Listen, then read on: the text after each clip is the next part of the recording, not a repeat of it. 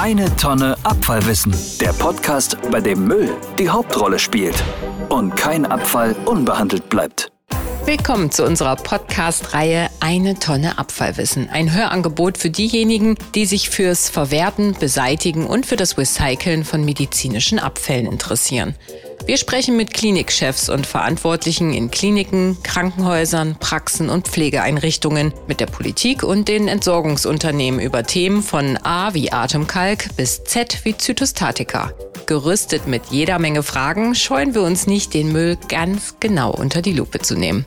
Diese Reihe ist für alle, die sich nicht nur auf dem Papier für Nachhaltigkeit und für die Umwelt einsetzen und genauso viel Spaß am Müllsortieren haben wie unsere Redaktion. Und damit herzlich willkommen zu einer weiteren Folge Eine Tonne Abfallwissen. Diesmal haben wir uns auf den Weg nach Lüneburg gemacht, genauer gesagt an die Leuphana Universität in Lüneburg. Hier haben sich drei Studentinnen im Rahmen eines Forschungsprojektes damit beschäftigt, wie sich das Abfallmanagement in einem Ärztehaus nachhaltiger gestalten lässt. Und darüber möchte ich im heutigen Podcast mit Julia Adelt und Henrike Wedekind sprechen. Herzlich willkommen. Stellt ihr euch bitte erst einmal kurz vor. Ich bin Julia Adelt. Ich studiere seit Oktober 2019 den Master Nachhaltigkeitswissenschaften an der Leuphana in Lüneburg. Habe zuvor meinen Bachelor in Mode- und Designmanagement in Berlin absolviert und zwischen dem Bachelor und dem Master ähm, in verschiedenen Unternehmen gearbeitet. Ja, und ich bin Henrike Wedekind. Bei mir sieht es relativ ähnlich aus, obwohl ich im Bachelor ähm, Geografie in Göttingen studiert habe.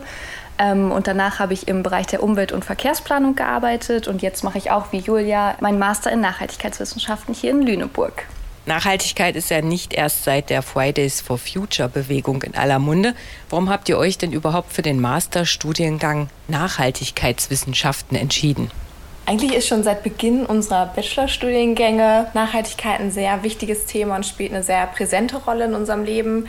Also sowohl privat als auch durch unsere Spezialisierung im Bachelor bereits hat es sich so entwickelt, dass Nachhaltigkeit einfach sehr wichtig für uns ist und sich quasi in jedem Lebensbereich, also ob es jetzt Ernährung, Mobilität, ähm, Konsum ist, einfach sehr präsent und sehr wichtig. Ähm, und daraus ist dann quasi auch der Wunsch entstanden, dass wir Nachhaltigkeit auch wissenschaftlich fundiert nochmal ähm, ja, neu erfahren wollten und ein bisschen für das Thema sensibilisieren möchten und auch so zum Umdenken anregen, ähm, da wir finden, dass Nachhaltigkeit einfach super wichtig ähm, ist und mehr ja, Thema auch in der Gesellschaft sein sollte. Letztes Jahr habt ihr ja ein spannendes Nachhaltigkeitsprojekt umgesetzt. Wie kam es denn zu diesem Forschungsprojekt? Ähm, das war so, dass bei uns im Master ist ein einjähriges äh, transdisziplinäres Forschungsprojekt vorgesehen und da war bei uns das Seminar Nachhaltiges Abfallmanagement stand zur Auswahl und dafür haben Julia und ich uns dann entschieden. Und innerhalb dieses Seminars gab es verschiedene Projekte, die zur Auswahl standen. Und da war unter anderem eben ein ähm, Ärztehausprojekt. Und das wurde initiiert durch den Leiter des Ärztehauses, ähm, der auf die Leuphana zukam, mit dem Wunsch einer Kooperation, um eben das Abfallmanagement in seiner Praxis zu optimieren. Und dann haben wir uns einfach ähm, zusammen noch mit einer weiteren Studentin ähm, für dieses Projekt entschieden und haben dann ein Jahr lang ähm, ja, uns das Abfallmanagement von diesem Ärztehaus angeschaut. Was waren dabei die ersten Schritte, um den Abfall im Ärztehaus zu reduzieren? Und wie sah die Abfallinfrastruktur vor eurem Projekt genau aus? Also wie viele Abfälle fielen im Durchschnitt in einer Woche an und was kam dabei am meisten vor? Ja, um erstmal vielleicht auf die erste Frage einzugehen. Also unsere ersten Schritte waren quasi eine Probenahme, um wirklich erstmal diese Abfallstruktur des Ärztehauses aufzugreifen und zu erfassen und zu schauen, was für Abfälle fallen an, wie viele Abfälle fallen an, um so wirklich einen Status quo des, der Abfallstruktur zu bekommen. Und dafür haben wir den Abfall für eine Woche gesammelt bzw. sammeln lassen mit dem Team des Ärztehauses zusammen und haben dann anschließend ähm, diesen Abfall analysiert. Also wir haben haben dann wirklich geschaut, quantitativ, ähm, was fällt an, haben also die Abfälle gewogen, haben aber gleichzeitig auch ähm, qualitativ erfasst, also aufgeschrieben, welche Abfälle angefallen sind, welche Fehlwürfe angefallen sind ähm, und so eben dieses Gesamtbild vom Abfall zu bekommen. Und ähm, bei der Probenahme ähm, haben wir dabei auch in die ähm, ja, verschiedenen Fraktionen unterschieden. Also dann natürlich Papier, Leichtverpackung, Restmüll und auch nach Räumen unterschieden. Also so wurden dann die Abfälle auch gesammelt, dass wir dann wirklich schauen können, in welchen Räumen fallen zum Beispiel auch am meisten Abfälle an und wo ist die Trennung ähm, schon rechtmäßig und ordnungsmäßig und wo eben nicht. Also dass man das auch zurückführen kann auf die verschiedenen Räume des Ärztehauses. Genau, und um dann vielleicht mal auf den zweiten Teil der Frage einzugehen. Also wir haben erst diese Probenahme gemacht und dann anhand dieser Probenahme konnten wir dann, haben wir ja bestimmte Ergebnisse bekommen, die dann gleichzusetzen waren ja eigentlich mit der Ausgangssituation oder dem Status quo in dem Ärztehaus. Und da ähm, ja, waren so die Hauptergebnisse oder die Haupterkenntnisse, ähm, dass wir insgesamt ungefähr 14 Kilogramm Abfall pro Woche hatten und der Hauptanteil in diesem Abfall war tatsächlich Papier und danach auch ähm, Restmüll und im Restmüll vor allem ähm, medizinischer Abfall wie Urinbecher, Einmalhandschuhe, Spritzenabfälle und so weiter.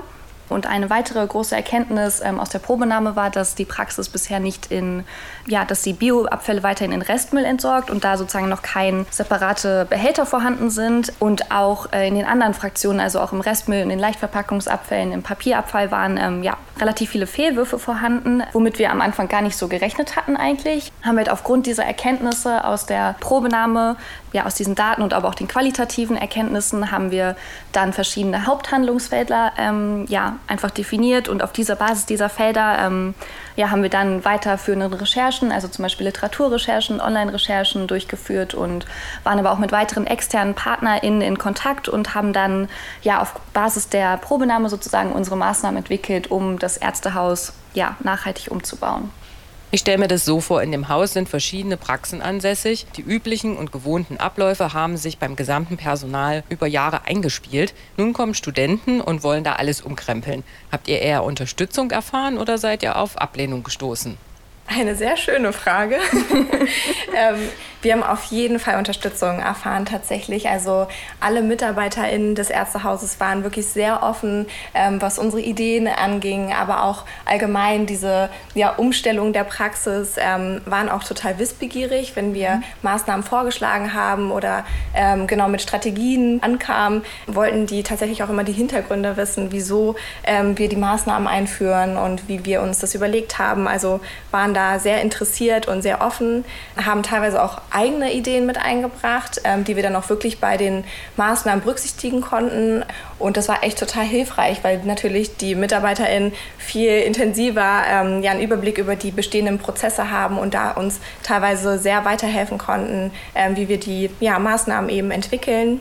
Und ähm, ja, ganz viel haben sie uns eigentlich auch geholfen, Daten zu bekommen und Informationen, um überhaupt ähm, ja, verschiedene Maßnahmen ausarbeiten zu können. Also ähm, ja, wichtige Daten quasi zur Verfügung gestellt, damit wir damit arbeiten können ich glaube, was sich auch noch ähm, ja, stark geäußert hat, dass sie uns unterstützt haben, zeigt sich einfach auch darin, dass sie die Maßnahmen, die wir eingeführt haben, immer sofort mhm. umgesetzt haben. Also sie waren ja. wirklich Feuer und Flamme da, die Maßnahmen umzusetzen und das wirklich nach bestem Gewissen und nach bestem ja. Wissen auch ähm, zu machen. Und ähm, ja, was ich auch noch oder was wir total interessant fanden, war auch, dass die Mitarbeitenden teilweise auch berichtet haben, dass sie auch privat jetzt ähm, versuchen, diese Sachen umzusetzen. Also dass sie auch privat jetzt viel mehr auf ähm, eine rechtmäßige Trennung achten oder dass sie auch privat jetzt irgendwie auf nachhaltige Produkte, sei, sei es bei Reinigungsmitteln ähm, oder Desinfektionsmitteln oder so, ähm, umsteigen. Und das zeigt eigentlich total, dass sie da wirklich ähm, auch interessiert waren und da uns unterstützt haben. Das stimmt. Ich glaube, Sie haben sogar teilweise erzählt, dass Sie auch schon Ihren PartnerInnen und Freundinnen davon berichtet haben ähm, und diese Informationen, die Sie quasi durch uns ähm, bekommen haben, dann weitergetragen haben. Also der ja. Einfluss, äh, den man dann haben kann, ist dann doch größer, als man denkt. Das stimmt, ja. Wie konntet ihr die Abfallsituation verbessern und welche konkreten Ergebnisse konnten mittlerweile erzielt werden? Ja, vielleicht fange ich einfach mal an ja. und du kannst dann gleich ergänzen. ähm, ja, das ist relativ äh, eine vielschichtige Frage, würde ich sagen. Also vielleicht erstmal noch, ähm, ja, wir haben ja zuerst die erste Probenahme gemacht und dann haben wir eben diese Haupthandlungsfelder definiert und die kann man eigentlich runterbrechen auf drei Strategien, die wir entwickelt haben. Das waren zum einen die ähm, Abfallvermeidung, dann eine verbesserte Abfalltrennung und eben die Substitution von Produkten. Und bei der Produktsubstitution ähm, haben wir uns eben nicht nur medizinische Abfälle ähm, angeschaut, sondern auch noch die Produkte aus dem Verwaltungsalltag oder ähm, von der Reinigung und so weiter. Also wir haben da also ganzheitlich versucht, ähm, diese Maßnahmen zu betrachten. Nachdem wir dann diese drei Hauptstrategien ähm, bestimmt haben, haben wir dann innerhalb dieser Kategorien einfach Maßnahmen entwickelt, die dann so das Abfallmanagement sowohl halt ökologisch, sozial als auch eben wirtschaftlich ähm, optimieren konnten. Und wir haben insgesamt über 20 Maßnahmen entwickelt und auch dann sukzessive zusammen mit den Mitarbeitenden eingeführt und ähm, diese Maßnahmen greifen eigentlich auch an verschiedenen Stellen ähm, des Lebenszyklus. Also wir finden es auch total wichtig, dass auch am Anfang ähm, des Lebenszyklus geschaut wird in der Beschaffung und Herstellung der Produkte, dass da eben auch schon die Basis geschaffen wird, dass ähm, die Produkte nachhaltig und ressourcenschonend hergestellt werden und dass sie eben auch weiterhin nach Beendigung ihres ähm, Produktdaseins ähm, dass sie danach immer noch weiterverwendet und recycelt werden können. Das war uns total wichtig, dass wir da nachhaltigere Alternativen finden können. Aber ebenso wichtig ist ja auch die Verwertung und auch die Entsorgung. Ähm, also da haben wir versucht, an allen Stellen so Maßnahmen zu finden, die an allen Stellen greifen. Ja, und nach dieser Einführung, also der genannten Maßnahmen, die eben sehr vielschichtig und ganzheitlich waren, ähm, haben wir dann nochmal eine Probenahme durchgeführt, also quasi eine zweite Probenahme, ähm, um dann vergleichend ähm, zur ersten Probenahme die Wirksamkeit der verschiedenen Lösungen, die wir eben vorgeschlagen haben, auch wirklich feststellen zu können und zu schauen, wie erfolgreich ähm, war die Einführung der Maßnahmen, inwiefern hat es dazu beigetragen, das Abfallmanagement nachhaltiger zu gestalten. Und tatsächlich ähm, hat das ganz gut funktioniert. Also wir können ähm, auf jeden Fall behaupten, dass die Maßnahmen sehr wirksam waren. Denn die zweite Probenahme hat dann im Vergleich zur ersten Probenahme gezeigt, dass das Abfallaufkommen um mehr als 30 Prozent reduziert werden konnte. Und das quasi nach zwei Monaten nach Einführung der Maßnahmen. Das ist natürlich schon sehr erheblich und sehr viel. Und zusätzlich konnten wir auch feststellen, dass die Anzahl der Fehlwürfe, also der fälschlich entsorgten Abfälle, ebenfalls ähm, deutlich zurückgegangen sind. Also dass da die Abfalltrennung um einiges verbessert werden konnte. Und was wir auch im Abfall entdeckt haben, ist eben, dass tatsächlich schon einige der ähm, Produkte substituiert wurden, also wirklich dann auch neue Produkte, die eben nachhaltiger ähm, sind als die bestehenden, ausgetauscht werden konnten. Und Berichten zufolge, also was quasi gar nicht so sehr auf der Probenahme selbst ja, herausgefunden werden konnte, war, dass einfach auch Prozesse optimiert und verbessert werden konnten. Also das hat uns vor allem unser ähm, Praxispartner, der Leiter des Ärztehauses, stark verdeutlicht ja. und ähm, erzählt, dass dadurch echt erheblich ähm, ja, Zeitaufwand gespart werden kann und somit dann natürlich auch MitarbeiterInnen langfristig entlastet werden können. Also dass er da großes Potenzial sieht, durch diese verbesserten und optimierten Prozesse da auch nochmal ja, eine Entlassung der MitarbeiterInnen zu erzielen. Genau. Ja, und darüber hinaus konnten wir halt auch noch feststellen, ähm, dass durch die vorgeschlagenen Maßnahmen auch das Potenzial besteht, Kosten zu reduzieren. Also mhm. vor allem ähm, im Bereich der Substitutionsmaßnahmen ähm, haben wir dann auch so eine Gegenüberstellung gemacht von den empfohlenen neuen und nachhaltigeren Produkten und den bestehenden ähm, Produkten. Und da konnten wir auf jeden Fall auch feststellen, dass viele der neuen Produkte ähm, teilweise um bis zu 50 Prozent günstiger sind als die ähm, bisher verwendeten konventionellen Produkte. Und das ist natürlich auch ein sehr großes Potenzial und ist natürlich auch ähm, ja, freut sich natürlich auch jede Arztpraxis drüber, wenn da Kosten reduziert werden können. Zusätzlich eben dazu, dass auch ja, Prozesse reduziert werden können und so auch insgesamt Zeit gespart werden kann. Ja, da konnten wir quasi auf sehr vielen Ebenen Verbesserungen feststellen. Was gestaltete sich in dem Projekt als besonders schwierig? Traten irgendwelche Hindernisse auf oder gab es etwas, was ihr vorher gar nicht beachtet hattet? Ja, ich glaube, da fällt uns auf jeden Fall eine Hauptsache ein. Ja. Ähm, und zwar ähm, ja, gestaltete sich die Recherche nach nachhaltigen Produktalternativen im medizinischen Bereich ähm, ja einfach als relativ schwierig und herausfordernd. Wir hatten zu Beginn des Projektes gedacht, dass im Bereich der medizinischen Produkte schon mehr Angebote da sind auf dem Markt und dass wir da schneller nachhaltigere Alternativen finden können. Dem war aber einfach irgendwie nicht so. Und was uns da auch sehr stark aufgefallen ist, was wir auch zu Beginn des Projektes ein bisschen unterschätzt hatten, waren einfach die ähm, rechtlichen Rahmenbedingungen und die Hygienevorschriften, dass es gerade im medizinischen Sektor da einfach ja, bestimmte Barrieren gibt, die man nicht einfach so überkommen kann, wie man das vielleicht in anderen ähm, Sektoren tun kann. Und dass man da einfach sehr stark ähm, gebunden ist an diese Hygienevorschriften und sich dadurch einfach diese Recherche als sehr herausfordernd ähm, herausgestellt hat. Aber nichtsdestotrotz haben wir auch da dann ja ein paar vielversprechende ähm, Alternativen gefunden, aber eben nicht ganz so viel, wie wir es vielleicht ähm, erhofft hatten. Aber da sehen wir auch einfach das Potenzial und auch die Notwendigkeit, dass eben auch die Hersteller ja umdenken und auch, dass die Hersteller da ihre Verantwortung sehen und die Produkte einfach nachhaltiger gestalten. Jetzt gab es in dem Zeitraum bestimmt auch viele Corona-Abfälle. Wie seid ihr mit diesen umgegangen? Also laut unserem Praxispartner, dem Leiter des Ärztehauses, haben sich die ja, Corona-Abfälle eher in Grenzen gehalten. Ähm, wir sind tatsächlich zu Beginn des Projektes von einer anderen Antwort ausgegangen und dachten eher, dass es da eben einen ja, Anstieg dieser Abfälle gibt. Aber wie gesagt, das konnte der Praxispartner eben vom Gegenteil überzeugen. Wir haben bei der Probenahme tatsächlich relativ viele FFP2-Masken im Abfall gefunden. Also die wahrscheinlich, abgesehen von unserer aktuellen Corona- Situationen nicht in dieser Häufigkeit angefallen wären.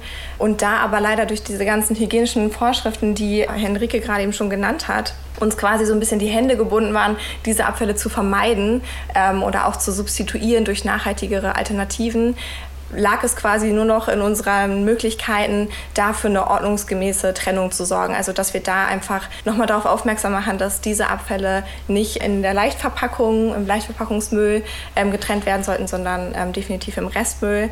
Mehr konnten wir leider bezüglich dieser Maßnahmen nicht ähm, erwirken. Wie geht es jetzt weiter? Habt ihr geplant, auch noch weitere Arztpraxen dabei zu unterstützen, ihr Abfallmanagement nachhaltiger zu gestalten? Ähm, ja, eigentlich auf jeden Fall. Ähm, wir haben einfach gemerkt, dass diese Maßnahmen, die wir entwickelt haben, so schnell greifen und so schnell Erfolge erzielen können, dass so Nachhaltigkeit wirklich nochmal verstärkt im medizinischen Sektor einfach etabliert werden kann oder überhaupt erstmal großartig ähm, Beachtung finden kann. Und dadurch, dass die Maßnahmen, die wir entwickelt haben, auch ähm, ja, sehr leicht übertragbar sind auf andere Arztpraxen oder auch auf andere Einrichtungen des medizinischen Sektors, ähm, sehen wir da schon das Potenzial, dass wir auch unser gewonnenes Wissen und unsere gewonnenen Erkenntnisse einfach da weitertragen können und so noch viele weitere Arztpraxen davon profitieren können und dass einfach so Nachhaltigkeit weiter verstärkt umgesetzt werden kann. Und ähm, wenn man sich zum Beispiel mal auch die Abfallmengen in Deutschland anschaut, zum Beispiel fallen in Deutschland irgendwie 385.000 Tonnen medizinische Abfälle pro Jahr an. Und da ist einfach so großes Potenzial und so ein riesiges Handlungsfeld, ähm, was wir auf jeden Fall ausnutzen wollen und wo wir auf jeden Fall das angehen wollen, da irgendwie diese Abfälle, Abfälle ein bisschen nachhaltiger zu gestalten oder gar zu vermeiden. Ähm, ja. Ich würde auch sagen, dass das ein großes Anliegen von uns ist, einfach Nachhaltigkeit im medizinischen Sektor weiter zu verbreiten und verstärkt eben dafür zu sorgen.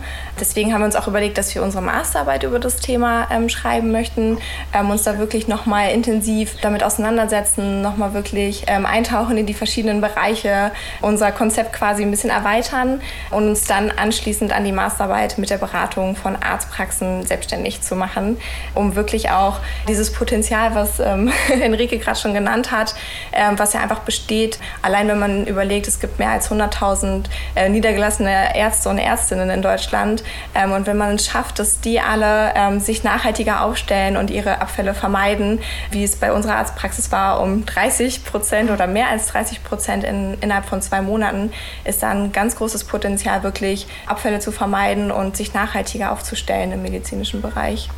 Und noch eine persönliche Frage. Was wünscht ihr euch für eine nachhaltigere Zukunft? Ja, das ist eine sehr schöne Frage, wie wir finden. Und ähm, da gibt es auf jeden Fall viele Kleinigkeiten, die wir uns wünschen würden. Und aber vielleicht, um es mal zusammenfassen, ist es vielleicht, dass wir uns einfach generell mehr Bewusstsein wünschen in der Gesellschaft, aber auch in der Wirtschaft und in der Politik.